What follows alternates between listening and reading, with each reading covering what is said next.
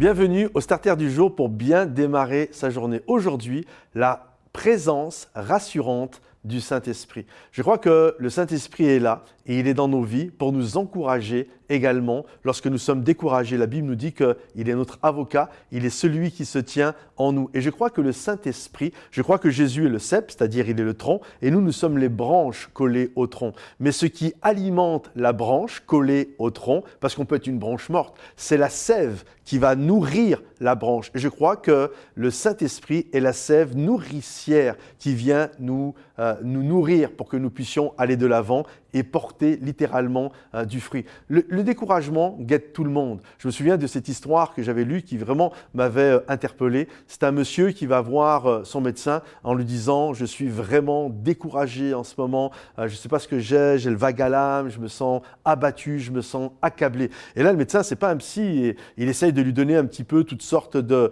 de techniques pour sourire un peu, pour sortir de ce découragement. Puis d'un seul coup, il pense à, à ça, il se dit Tu sais, vous savez, ce soir, il y a le cirque avec le clown de renommée Pagliacci qui euh, fait mourir de rire tout le monde. Vraiment, prenez un instant ce soir, allez à ce cirque et vraiment, vous allez passer une soirée excellente et vous allez rire. Et là, le monsieur, il le regarde, il lui dit Pagliacci, c'est moi. C'est moi ce clown qui fait rire tout le monde.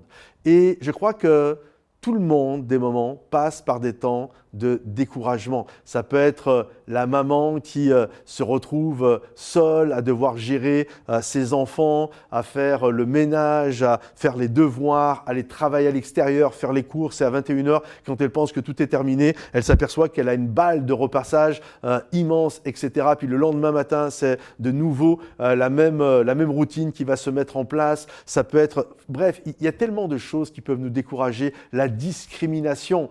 J'ai pas pour les gens euh, la bonne couleur de peau, puis à chaque fois que je postule, on me dit tout le temps non. Alors des moments, ok, je comprends, c'est normal, mais des moments, je sais que c'est parce qu'il y a quelque chose qui cloche. Pareil quand je veux avoir un appartement. Et soyons honnêtes, au bout d'un moment, toutes ces choses-là euh, viennent nous décourager, viennent nous paralyser dans notre vie. Et j'ai remarqué que plus nous sommes découragés et plus les choses simples deviennent compliquées. Je me souviens un jour d'une dame euh, qui me disait, elle travaillait avec son mari, ils avaient une entreprise familiale, et elle, s'occupait de toute la partie administrative. elle me disait que elle était tellement découragée que le simple fait de faire un chèque, de le mettre dans l'enveloppe et de l'envoyer, pour elle, c'était une montagne. Alors que cette dame, moi je la connais, elle est pleine de fougue, elle est pleine d'entrain, mais son découragement était tellement intense que même les choses toutes simples que d'envoyer un courrier, c'était devenu une montagne. Je me souviens d'une autre dame qui m'avait dit, euh, avec mon épouse, elle nous avait reçus, euh, un couple âgé qui nous avait reçus, puis elle s'était excusée en nous disant, ah, vous saviez, vous m'auriez connu euh, plus jeune, je faisais des grandes tablées à la maison tous les dimanches, il y avait 20, 15, 20, 30 personnes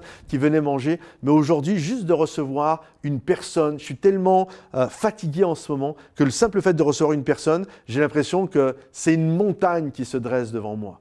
Est-ce que Dieu a la possibilité de nous encourager? Est-ce que le Seigneur a prévu, une personne pour assistance en danger? Je crois que oui. Et je crois que cette personne, quand nous sommes chrétiens, c'est le Saint-Esprit. Et j'aimerais t'encourager aujourd'hui à te reconnecter. Le Saint-Esprit est en toi. Tu es l'habitation du Saint-Esprit. Et des moments nous cherchons de gauche et de droite comment nous pouvons être aidés? Mais je crois des moments, c'est juste de s'arrêter un instant, de s'arrêter une seconde et de se reconnecter au Saint-Esprit, qui est également la sève nourricière de Dieu. Et son esprit va t'envahir. Il va te donner la paix, il va te donner la force, il va te donner le courage. Peut-être d'un seul coup, peut-être petit à petit, jour après jour, mais je crois que le Saint-Esprit est à tes côtés pour t'encourager, te relever quand tu es abattu. Sa présence est rassurante dans notre vie.